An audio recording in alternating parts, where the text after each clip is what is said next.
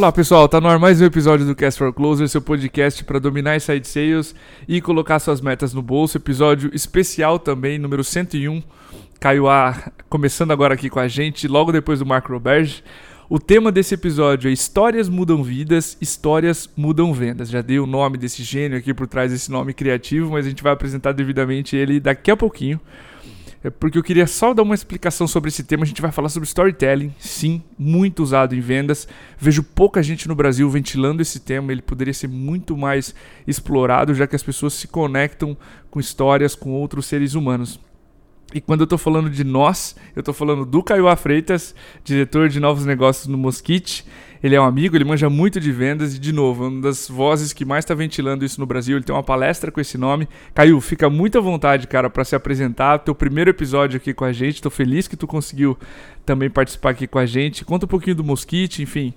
Pô, é só, só alegria para participar desse episódio. Nossa, super feliz mesmo. Uh, eu sou Caio Freitas, sou diretor de novos negócios no Mosquite, trabalho com, com vendas há, há bastante tempo já e, e, uma das coisas que a gente tem percebido bastante é justamente isso, assim, a, a, o pessoal indo para uma venda técnica, mas esquecendo de características que fazem com que a venda seja mais fácil, até mesmo para o cliente do outro lado. Então é, é, uma das coisas que, que realmente eu tenho, tenho tentado catequizar o mercado há um tempinho, é, não sozinho, óbvio, tem muita gente trazendo esse assunto, mas eu realmente gosto bastante do, do tema, porque sou super fanático em, em, filmes, séries, livros, quadrinhos, e, e isso acabou me guiando para esse meio de, de, contação de histórias. RPG, não sei se, se o pessoal que ouve está acostumado com o jogo, mas Demais. existe um jogo de narrativa, e isso me, me deixa bem, bem nesse meio, assim, e é por onde eu sempre guiei meu, meu processo comercial e minhas vendas, e,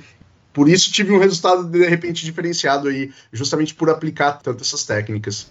Demais, Caio. Ah, cara, mais uma vez aí, brigadão. Queria já mergulhar na primeira pergunta para a gente começar o bate-papo e contextualizar principalmente a audiência. Queria que tu explicasse um pouquinho mais o tema, a influência da emoção na venda, das histórias, enfim, fazer aquele paralelo com características técnicas que tu sempre faz, para a gente partir de uma base, digamos assim, para gente nivelar né, o conhecimento da galera sobre o assunto. Show de bola. Basicamente, as histórias, quando a gente ouve uma história. Isso é uma pesquisa em 2004 pela Universidade de Michigan que mostrou que filmes eles afetam a nossa produção hormonal. Então, Caraca. conforme você está é, você tá vendo um filme, ele vai, vai produzir alguns hormônios referentes ao que você está vendo, a, a sensação que você está passando. E aí, claro, a gente vai falar de endorfina, a gente vai falar daqueles daquelas produções que vão fazer com que a gente sinta bem, mas a ideia aqui é focar bastante na dopamina e na ocitocina, que são os dois, os dois hormônios que fazem com que a gente crie atenção e, e principalmente conexão com os personagens que a gente está vendo. Então, quando a gente está falando de ocitocina, a gente cria empatia e confiança. Quando a gente está falando de dopamina, a gente cria essa conexão com a personagem ali, ou com. Ou até mesmo assim, vai ver uma palestra, se o cara focou em contar uma história, ele vai estar tá despertando a dopamina ali. Então, o que que esses dois hormônios fazem? Eles fazem com que a gente vá se sentindo bem e vá focando a nossa atenção na, nas pessoas ali. E muitas vezes até o próprio se sentir mal nos faz querer proteger o personagem do outro lado também, e isso faz com que a gente. É, é, é o, o, o, que o pessoal da Pixar usa para fazer adulto chorar. Eles ficam te jogando para cima e para baixo, para cima e para baixo. E essa, essa disposição de hormônios, essa, essa sensação, essa montanha russa de emoções faz com que a gente fique realmente mais propenso a se conectar e a realmente viver a história junto e se transportar junto com os personagens que a gente está assistindo, ou ouvindo, ou lendo. Maravilha. Tu já deve ter reparado isso, a audiência. Todo palestrante, alguém que abre. Deixa eu contar uma história para vocês. Os TEDs, normalmente. se você olhar a estrutura de um TED Talk, normalmente. Eu tô lendo um livro, inclusive, sobre isso. As apresentações elas começam com algum gancho emocional, alguma história para que tu prenda a atenção das pessoas. Eu estava assistindo, Caio, um workshop do Jaco van der Kooi. A gente sempre comenta dele aqui. Ele veio dar um workshop aqui em Floripa recentemente. Que legal. E ele mencionou uma coisa que me chamou muito a atenção, que é o comprador ele encontra uma razão para justificar a emoção dele e seguir com a compra. E eu lembrei de um exemplo que eu conto em palestra de um amigo do meu pai. Tu conhece moto, eu sei disso, tu vai com certeza se conectar com esse episódio. O amigo do meu pai disse que ele ia comprar uma moto para fugir do trânsito. E quando meu pai perguntou qual moto era, para você conhece moto, o também, é uma R1. Então, assim, ele estava realizando um sonho com um que argumento legal. fajuto de fugir do trânsito, né? Eu procurei hoje Procurei hoje a aceleração dessa moto vai de 0 a 100 em 2.8 segundos. Então, não é uma moto econômica para fugir do trânsito. É um sonho que a pessoa estava realizando. Então, o Iaco sempre dá essa dica de procurar qual é o sonho do teu comprador, do teu usuário, que ele vai levar para o gestor, para o chefe, para o líder, como uma razão um, para o CNPJ, né? Para a empresa como um todo, tu vai vender o resultado, o ROI, etc. Mas para aquele usuário, a tua persona, tu vende alguma coisa, alguma emoção, alguma. E quando tu. Na... Vendo a tua palestra, eu me conectei com isso. e, e para fazer isso, se pegar, para mim, um dos melhores contadores de história atuais aí é a galera da Pixar, e Sim. eles sempre são pautados por três grandes grandes objetivos durante os filmes deles, que ele tem que ser um, um, objetivo memorável, então tem que ser uma coisa memorável, tem que ser impactante na vida das pessoas e tem que ser pessoal, tem que tocar as pessoas, tem que realmente falar de alguma coisa e ser com que a pessoa se, se sinta parte daquilo. Então tu não vê um, um filme da Pixar tentando viajar muito naquilo. Ah, mas é o Wally, é um robô, tá contando a história do robô. Mas o jeito que conta faz com que você se coloque no lugar dele. Então, por mais que muitas vezes seja estranho a gente ver um carro com vida e pensar, pô, mas isso não é pessoal, isso não conecta comigo. Mas veja a reação das pessoas a, a esses objetos e, e, tu vai ver que eles são pessoais. Pela história que foi contada, você se sente ali, você realmente tem um, um, um drive ali envolvido nisso. Com certeza. Então tá, a gente falou um pouco de dos hormônios, da conexão, de construir confiança, um pouco de emoção, a emoção do comprador, etc. Eu queria que agora para a gente ficar um pouquinho mais técnico no episódio, a gente mergulhando na estrutura da história. Por exemplo, tu menciona o conflito, a transformação do herói. Comenta com a gente, Caio, quais são os elementos dessa história da Pixar ou de qualquer outra que a gente começa a pensar aqui em aplicar em vendas. Legal. Vamos pensar que quando a gente fala em storytelling, a maioria das pessoas cai na jornada do herói, o que não é problema nenhum. Eu acho a jornada do herói fantástica. Ela tem inúmeros exemplos de sucesso. É, é um, um jeito e um modelo shakespeariano ali muito legal de contar o que está acontecendo em três grandes atos. Então tem o primeiro momento onde vem o, o mundo comum, aí vem o chamado para aventura, aí costumeiramente tem uma recusa ao chamado até que encontra um mentor que guia. Ele diz: Não, você precisa realmente passar por isso. Aí vem para o ato 2, onde começa ali os conflitos. Então tem o cruzamento do limiar, que é um ponto onde, onde ele se compromete com a mudança, ele faz testes, descobre aliados, descobre inimigos, ele vai se aproximando para essa grande mudança, ele se prepara, passa por uma aprovação e tem uma recompensa ali nesse, nesse ponto, são consequências e tentativas de, de melhorar, só que normalmente quando isso está acontecendo, vem um conflito pior, que vem para o clímax, onde tem a, a, a, mudança mesmo, que é a estrada de volta. Então é agora onde ele vai fazer a ressurreição, onde ele vai possivelmente morrer e voltar à vida ali. No, isso acontece no terceiro ato. E ele realmente retorna como o herói que ele não queria ser lá no começo, mas que ele precisava se transformar. Então, se tu for olhar Harry Potter, Matrix, Star Wars, todos eles passam pela jornada do herói, o que é um, um movimento extremamente legal de, de pensar quando você está fazendo uma reunião comercial. Fazer o teu cliente passar pela jornada do herói, basicamente você vai contar para ele um primeiro momento onde ele está agora, que é a vida ordinária dele, sem o teu produto. Então é o uhum. começo dessa história. Só que se você falar diretamente, ah, está acontecendo isso contigo, Diegão. Aí o que, que, vai acontecer? A pessoa do outro lado, ela vai se sentir agredida se você estiver falando de um começo ordinário, se você estiver falando de um problema, né? Eu falo, ô Cordovão, é o seguinte, Essa sua vida, vida tá uma, uma merda. o cara cara não vai conectar contigo. Então, por aí que a gente utiliza a história de alguém. Por isso que a gente acaba indo pro. Ah, aconteceu com um amigo meu, aconteceu com um cliente meu. Aí tu conta um case. E o case, o pessoal costuma contar logo de cara. Ah, porque esse cara, por tal característica XYZ, ele conseguiu voar. E não é por aí que se conta uma história. Primeiro tem que botar ele lá no setup, lá no momento inicial disso tudo, ou seja, onde ele estava na vida ordinária.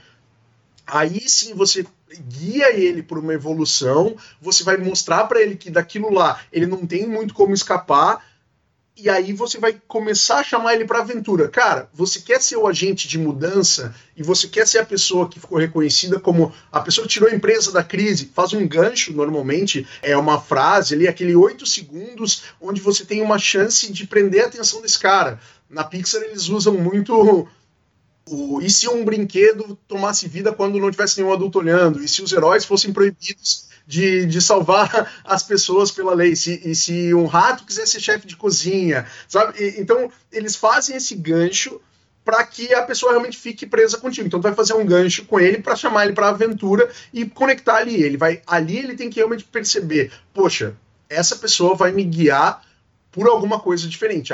Algo diferente está acontecendo aqui. Eu estou realmente ouvindo alguém que quer me ajudar, porque uma história ela é muito mais do que despejar característica técnica. A gente, a gente sabe, pô. O consumidor de hoje em dia ele fica só olhando tu, pro técnico já. Então, se o vendedor ainda ficar falando do técnico, coisa que ele já viu lá na internet, cara, ele não precisaria de um vendedor para isso. Ele realmente poderia fazer essa compra sozinho. Só que no B2B a gente sabe que não é tão assim a, as compras, né? Não é, não é tão e-commerce ainda. Sim. Cara, tu mencionou várias coisas que me chamaram a atenção. A primeira delas é a oscilação. Nenhuma história é propaganda de Doriana, né? Todas, e toda ensolarada e toda a família comendo, né? Então tem oscilação, tem um mundo ordinário, tem um potencial de ganho, tem um herói envolvido, quer passar por essa transformação, quer ser o agente de mudança, enfim. E um ponto que tu mencionou dos cases, cara, normalmente é muito intuitivo para as pessoas pensarem naquele 400% de mudança, enfim. E tem um detalhe que o pessoal está comentando em case agora, que é até objeto de pesquisa, que o case atrapalha a venda quando ele não se relaciona com a linguagem da pessoa. Então, se eu estou vendendo para uma pequena empresa e eu me time tento contar a história do Banco do Brasil, não vai colar, porque é um banco de 200 anos e não uma pequena empresa, entendeu? Então o case ele atrapalha nesse caso pela falta de conexão com a pessoa. E tudo que tu tem mencionou, que ser pessoal, né? Tem, tem Exato. que ser pessoal. Você quer falar do Banco do Brasil, até pode falar, mas fala como você se sente do outro lado, fala alguma coisa para conectar, para se tornar pessoal, memorável, impactante, pessoal. Senão não, não vai ser a mesma coisa, realmente. É, e, e, as pessoas sempre ficam ligadas no case, a, o que eu vou mostrar de ganho, de resultado, etc. Quando tu pode prestar atenção no case e contar essa jornada do herói, que a pessoa vai se conectar, independente se é 200, 100 ou 300% aquele número no final, com essa jornada. E é esse detalhe que eu quero pegar para a próxima dúvida minha, Caio, que no outro momento da palestra tu também menciona esse roteiro. Ele é um pouco diferente, o roteiro que tu usa, desse que a gente acabou de mencionar de uma história necessariamente. Uhum. Tu pode aprofundar esse seu roteiro do storytelling ali que você usa para a tua venda? Então, ele, ele deve variar, na verdade, uhum. né? A ideia é que cada pessoa vai ter uma história que a emociona, que a leva para chegar a uma conclusão de que aquilo dali é o caminho legal, é um caminho de evolução mesmo. Mas, basicamente, quando a gente olha para um roteiro, a gente está pensando em algumas algumas. É, é, porque é, é, engraçado numa reunião de venda, a gente sempre pensa, poxa, qual que é meu enredo disso aqui? É, é, como um filme. Eu vou falar de. Existem sete grandes enredos no storytelling, que é a Renascimento, Comédia, Viagem e Retorno, Superando o Monstro, do Trapo pro Rico, a Busca e a Tragédia. Só que na venda a gente pode aproveitar todos. A gente realmente pode ir em todos esses caras. E quem que é o herói da minha história? O herói normalmente vai ser de acordo com o cliente que tu está falando também. Muitas vezes ele é um Han Solo, é aquele cara que não queria ser herói, ele é o, o, o anti-herói cínico. ele é, ele é o, o Neil, que é o herói a contragosto. Sim. É o herói solitário, o Indiana Jones, que por mais que tenha pessoas com ele, ele que salva todo mundo. Ninguém, ninguém se salva ali junto. Então tem tem vários caras que não são um herói voluntário, que é o, o, Rei Arthur, que é um Hércules, que são, são esses caras que são os heróis voluntários da coisa. Eles. Esses agentes, normalmente, são os caras que estão fazendo a reunião contigo. Então, tu vai criar um comparativo com ele a um Hércules, a um Rei Arthur. Então, a história é aquele cara que realmente foi atrás da solução. E aí você está falando com ele. Se, se foi uma reunião que veio por inbound, Agora, se for uma outbound, você vai dizer, olha, cara, você querendo ou não, eu te identifiquei no mercado, você vai ter que salvar a galáxia aí, bicho, senão a coisa toda vai, vai complicar. E aí, o conceito de tu seguir um roteiro em cima disso é muito identificando que qual que é o enredo e qual que é o herói. Bom, definir que o meu herói é o, o Han Solo, legal. Qual que é o enredo que eu vou fazer? Bom, para eu conseguir pegar o Han Solo comigo, para eu fazer um Han Solo se importar efetivamente com o que eu tenho para fazer, eu vou começar primeiro mostrando para ele. Primeiro eu vou mostrar que eu sou uma pessoa legal, que ele tem que me ouvir, que eu vou fazer um rapport com ele, eu vou fazer uma comunicação, vou achar um elo de carisma para que ele realmente queira, queira ouvir a conversa comigo. Muitas vezes eu uso aquele, aquele gancho também de, cara, e se, sei lá, uma empresa familiar, por exemplo, eu vou dizer, cara, e se e na tua família já tá três gerações, pô, e se tu ficar como o cara que realmente remodelou todo o comercial e levou a empresa para o novo século? Opa, legal, Massa. é uma proposta interessante, é um, é um gancho interessante. Aí fui lá, fiz essa apresentação, agora já vou trazer para um cenário ruim. Eu vou mostrar para ele, cara, como a situação pode degringolar em cinco, seis passos, para que ele possa ver, porra, cara, realmente não, não tá tão estável quanto eu imaginava, não tá tão imóvel quanto eu imaginava, a coisa é flutuante. Disso, eu logo de cara já trago para um cenário bom. Ó, oh, cara, mas não fica preocupado, porque eu tinha um cliente que estava nessa mesma situação, aí eu vou usar o nome do cliente, vou usar. Quando que eu resolvi, vou usar, como é que eu fiz, mas tudo muito breve. Ó, oh, eu resolvi para o meu cliente, o Ronaldo, em 2015 ele estava com esse problema, hoje, cara, hoje em dia ele tá voando, tá tendo resultado, tá dando palestra sobre como que ele fez para mudar, e isso foi em cima do processo que eu montei para ele. Porra, legal. Eu não expliquei como é que eu fiz, eu não expliquei porra nenhuma, eu só mostrei que a, que a coisa muda. Funciona. Eu mostrei que, que funciona. Aí ele já tá interessado, ele já tá com um gancho de novo comigo. O cenário bom aqui, não vou explicar tintim por tintim, eu só vou trazer ele para um cenário positivo. Aí agora eu trago depois que ele, que ele já, pô, ele viu que tem uma resolução, ele fica interessado em saber como é que eu fiz isso. Só que se eu já explicar para ele como é que eu fiz isso, eu não tenho mais nada que falar com ele. Ele já vai querer saber preço e acabou a minha história ali com ele. Então o que, que eu faço? Eu seguro ele com um cliffhanger, com uma, com uma forma de deixar ele ali agoniado para saber o que, que vem depois. E aí eu vou passar pelas coisas que o CS me obriga a passar. Que eu ser, fazer uma boa venda me obriga a fazer. Então eu vou falar de ferramental, vou falar de conceito com ele Vou trazer coisas que eu sou obrigado a explicar, como é que vai ser o funcionamento, o prazo disso, o tempo que leva, o que, que ele vai ter que ter, promover de mudança, de transformação dentro da empresa dele, para daí, e aí eu estou jogando ele lá para baixo com essa conversa. Então trouxe ele para baixo com um cenário ruim, trouxe ele para cima dizendo que melhora. Agora estou trazendo ele para baixo de novo com conceito ferramental e agora vou jogar ele lá para cima quando eu for pro como. Cara, então deixa eu te explicar como é que nós vamos fazer. E jogo ele lá em cima. E quando ele estiver lá em cima, aí eu trago ele para uma negociação e para um fechamento, que vai dar uma baixada. Infelizmente, não tenho o que falar, né? Quando você começa a apertar o bolso das pessoas, Nossa, eles começam a... começa a mudar um pouco. Mas ele vê que, de repente, é um investimento que faz sentido para ele mudar, para ele promover essa transformação, para ele realmente ser quem é, o herói que você quer que ele seja, a chance é muito maior dele acabar fechando contigo. Não vai ser por uma característica técnica, não vai ser porque uh, se ele apertar aqui acontece tal coisa. Cara, muito difícil dele lembrar disso, inclusive até semana que vem. Puta, com certeza. O que eu gostei particularmente de tu criar essa tensão pelo como, Caio, é que em vendas complexas, se você olhar, isso que você acabou de falar, a gente precisa vender uma ideia muito antes de vender o serviço ou o produto em si. E, Com certeza, às vezes o cara nem usa. Às vezes né, tudo que tu tá descrevendo não vai ser nem ele que vai usar, ele vai passar para três pessoas abaixo dele. Ele nem vai ver rodando como é que é o operacional, né? Mas, pô, tu, tu explicar, ficar focado nisso, não, não vai trazer a venda. Não, com certeza. E no exemplo da MeTime, cara, muitas vezes a gente, ah, antes de sair vendendo o problema em si, cara, teu vendedor vai parar de visitar pessoas e tomar no show na porta, gastando com hospedagem, não sei o que. Tu vai ter uma operação mais produtiva e menos custosa.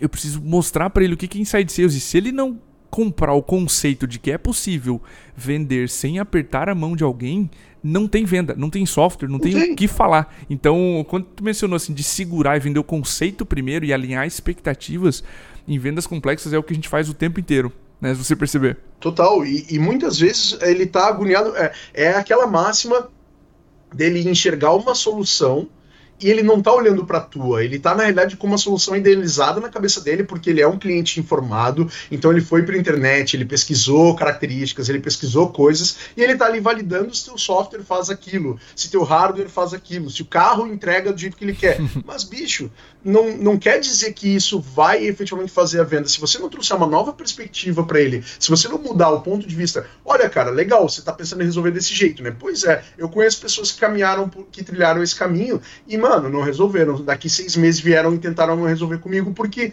desse jeito aí não conseguiram. Então, vamos abrir a mente para eu te mostrar um novo caminho, cara, para realmente acontecer a transformação. O que você está me propondo não está trazendo transformação para tua empresa. É só mais uma burocracia, é só mais uma etapa, é só mais seis cliques. O que eu quero fazer para ti é realmente transformar o jeito que tuas vendas acontecem. E é aí onde o vendedor realmente vai usar a capacidade dele de fazer o storytelling, de colocar a pessoa, de, de transportar a pessoa para a história com ele junto.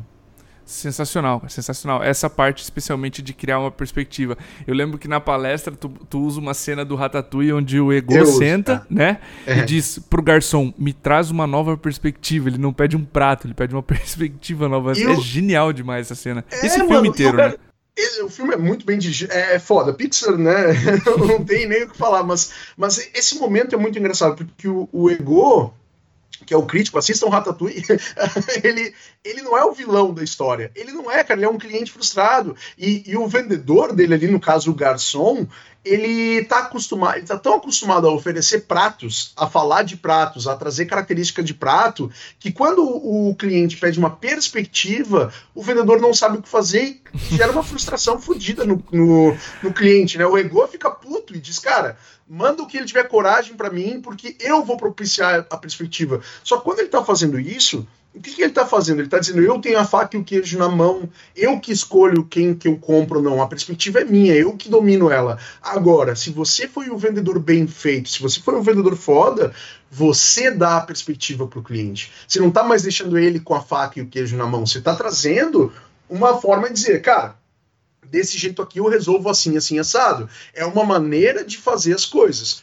você pode escolher outro jeito, cara. Esse daqui, eu tenho essas comprovações aqui que me dizem isso. Aconteceu isso com essas pessoas, veio por esse meio e exige essa, essa transformação aqui. Mas é uma perspectiva diferente. Tu que escolhe como é que tu quer. Tu quer continuar fazendo as coisas do mesmo, do mesmo jeito que tu tá fazendo pré-internet, porque o jeito que você está vendendo hoje é antes da existência da internet, ou você realmente está disposto a ganhar uma nova perspectiva? E aí, essa provocação, ela vai fazer a mudança no, no herói. O herói tem que morrer um pouquinho para ele, ele passar pela jornada de herói, ele tem que, tem que tomar umas na cara também. Você faz parte do processo evolutivo, né? Passar por fazer com que o cliente. É o que o médico faz com a gente, cara. O médico põe a gente num consultório, tira a roupa, faz aquele clima gelado, pluga a coisa, ele olha o exame e fala assim: Eu não tô gostando do que eu tô vendo. Ele, tipo, ir lá embaixo antes de dar o diagnóstico. e aí, quando ele te dá o diagnóstico, tu não pede desconto, cara. Tu faz o que o médico falou. Então, você, vendedor, quando você consegue dar essa nova perspectiva, você ganha credibilidade. O médico te dá a nova perspectiva sobre o que você tá sentindo. Já reparou? Tu vai lá, tu tem informação no Google, tu até pode pesquisar, mas a credibilidade do médico e a perspectiva que ele te dá te fazem ir lá e pagar o, o que ele tá pedindo pela consulta. Então acho que é, é um paralelo legal de traçar também. Total, assim, e, e justamente te trazer uma realidade onde você a mudança vai acontecer, você querendo ou não, vai acontecer. Se você não tiver controle dela, ela vai ser para pior. Então eu estou te propondo que tu ganhe controle sobre isso para que não seja tão ruim assim. Realmente é uma provocação boa e todo filme bom ele vai te provocar, a arte em si vai te provocar e o storytelling Sim. tá aí para te ajudar como uma ferramenta nisso. Se tu ficar batendo e provocando o cara por característica técnica. Ah, essa moto aqui, cara, mas você quer ir de 0 a 100 em 2.9 ou você quer ir de 0 a 100 em 5? Cara, qual que é a diferença desses 3 né? segundos real? Então, ou você traz uma história e fala, cara, do lado de um caminhão, na hora que você pedir motor para ultrapassar, naquele trânsito merda, na ponte de Florianópolis, aí sim você está trazendo, você está transportando, você está levando o cara lá. Quanto tempo você quer fazer essa ultrapassagem? Em dois segundos ou em cinco? E aí uhum. sim você está fazendo a diferença para ele. E essa, essa é, é, a capacidade que o storytelling te propicia, né? Perfeito. Caiu, para a gente encerrar, cara, você fecha a tua palestra dando dicas finais para mexer com a emoção, tocar o sentimento das pessoas. pra gente encerrar aqui também, cara, fica à vontade para trazer essas dicas aqui e passar essa mensagem final, assim, sobre o storytelling aplicado às vendas show de bola, assim. Basicamente, existem alguns truques que nos ajudam a contar uma história de maneira mais fácil, mais rápida. Pô, eu não, eu não, vou, não vou ter que ler um livro de como escrever um livro para poder fazer uma venda ou, ou, ou fazer um, sei lá, seis anos de, de faculdade de direção de cinema para poder contar uma história. Tem alguns truques que a gente vendendo consegue utilizar. Basicamente, a gente tem que pensar em quatro grandes aspectos, assim, contar um nome, usar um nome na história. Então, você quando você bota um nome de alguém, ah, vou usar o Diego Cordovez, ou como eu gentilmente chamo ele, Cordovão. Cordovão. Pô, vou falar Cordovão, Cordovão show. Então, vou falar o que aconteceu com Cordovão, quando que aconteceu, vou colocar uma data, então é um nome, uma data para levar isso para algum momento, quando eu conheci ele lá, conheci de verdade em 2018, um local eu vou dizer que foi em Floripa, numa sexta-feira, trânsito escroto, chovendo. Então eu já estou levando para uma sensação também, que é o quarto ponto legal. O pessoal normalmente pensa que é uma tríade, nome, data e local. Mas você tem que faz um banco mesmo, põe quatro grandes colunas ali. A sensação é muito importante, porque a sensação te transporta imediatamente. Eu posso falar que estava frio e, pô, dava para ver no vídeo que eu gravei com o Cordovão, dava para ver ele, ele arrepiado no vídeo. Se tu der zoom, tu consegue ver, tava um frio do caramba no dia legal, já tô levando uma sensação ali, você tá indo junto com a gente nesse local que a gente tava gravando, que tava frio e tal. Então, isso ajuda bastante. Outra coisa que ajuda demais é você ser vulnerável, você não ser um super-homem que veio ali resolver tudo. Tem que ter uma fraqueza. E não precisa ser só criptonita, pode ter várias fraquezas ali. Você pode usar a cueca por cima da roupa e tudo bem. não tem é problema. Puta fraqueza. então você se mostra vulnerável, faz com que você realmente seja uma pessoa mais. Uh, os gringos vão chamar de approachable, né? Uh, mais aproximável. Você vai estar mais próximo das pessoas se você tiver vulnerabilidades. Senão você fica naquele patamar super alto que ninguém te alcança e aí, e aí a tua própria comunicação não vai alcançar as pessoas do mesmo jeito que você quer. Outra coisa legal é compartilhar coisas da própria vida e da própria experiência, então não ficar contando a história de outro, conta a tua história, conta o que, que aconteceu de verdade, conta por uma coisa que tu passou, e pode ser uma coisa que tu passou com um outro cliente, com um case, ou a primeira vez que teve contato com o teu produto, ou a primeira vez que foi fazer uma reunião na rua, não importa, mas é uma coisa que realmente faz parte da tua vida ali. Um, uma dica muito boa também é não mostrar tudo muito cedo. Então você não quer. É, é, como um trailer ruim. Sabe aquele trailer que mostra o final do filme? Sim. Cara, não faz isso. Mostra só o que você precisa. Cada um dos momentos da reunião. Pô, eu tô falando de cenário ruim, eu não vou falar de conceito, cara. Não vou porque é muito cedo. Eu ainda tenho que estabelecer que ele está sentindo o cenário ruim para eu ir para a próxima etapa. Então não adianta querer, querer trazer coisas antes disso, é um erro muito grave mesmo. E aí na reunião comercial, sempre que você puder, trazer números, comparações, mostrar gráficos, de, porque o cérebro é uma máquina de comparação, o tempo todo vai ficar fazendo comparativos. Então, se você puder mostrar e guiar esses comparativos, você está poupando o trabalho para a pessoa, ela não está fazendo esse esforço. E aí ela vai automaticamente ter mais facilidade para tomar uma decisão, porque ela já fez essas comparações que ela ia pedir mais tempo para comparar caso você não tivesse mostrado. E sempre que possível, utilizar termo do mercado do lead. Pô, eu vou falar com uma indústria de, sei lá, fundição. Cara, se eu souber o que é um lingote, por exemplo, se eu falar do forno de 5 mil graus e não sei o que lá, esse cara vai me ver como um par, como alguém relacionável. Então, eu não vou ficar.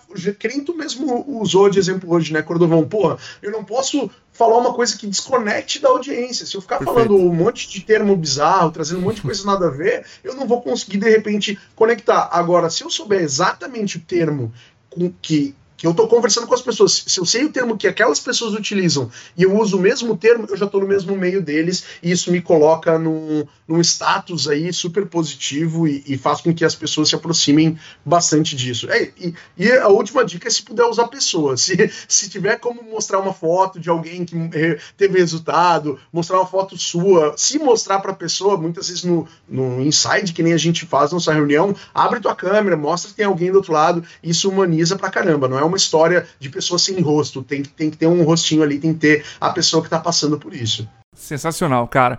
Caio, ah, obrigado, cara. Eu, eu tô muito feliz porque, um, o episódio voou e foi uma aula para mim, tá?